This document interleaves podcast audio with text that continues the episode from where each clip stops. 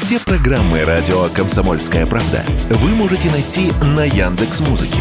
Ищите раздел вашей любимой передачи и подписывайтесь, чтобы не пропустить новый выпуск. Радио КП на Яндекс Музыке. Это удобно, просто и всегда интересно.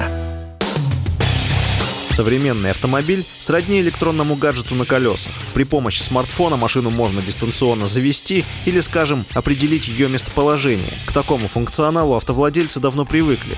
Удобно ведь, скажем, завести мотор прогреваться, пока сам только завтракаешь. Но для владельцев машин марок Шкода, Kia, Infiniti и Nissan это больше недоступно. Их приложения перестали работать в России, сообщает ТАСС со ссылкой на один из дилерских центров. Это не только обидно, но и незаконно, сказал радио «Комсомольская правда» Эльдар Эльдар Муртазин, ведущий аналитик Mobile Research Group.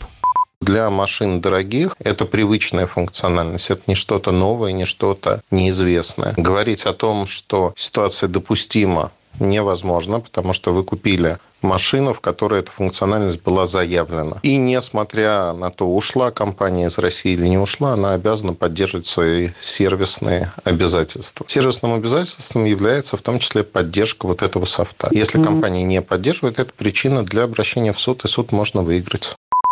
Способы решить вопрос с автомобильным приложением без суда у автовладельцев есть, сказал радио «Комсомольская правда» Антон Шапарин, вице-президент Национального автомобильного союза. А вот у дилерских центров теперь есть проблемы посерьезнее это в целом ударяет, безусловно, по людям, но они смогут с этим смириться, потому что ну, основные функции автомобиля все-таки никуда не исчезают. Э, что же касается гораздо более серьезной темы, это приложения уже дилерские. Вот здесь э, э, сложности фундаментальные, потому что дилеров отключают от информационных систем брендов. Они лишаются возможности, в частности, делать новые ключи, дублировать ключи на автомобиле. С ключами россияне вынуждены искать э, ходы и либо менять полностью там блоки автомобилей вместе со всеми ключами, либо уезжать в другую страну и там менять ключи, прописывать их просто иначе никак.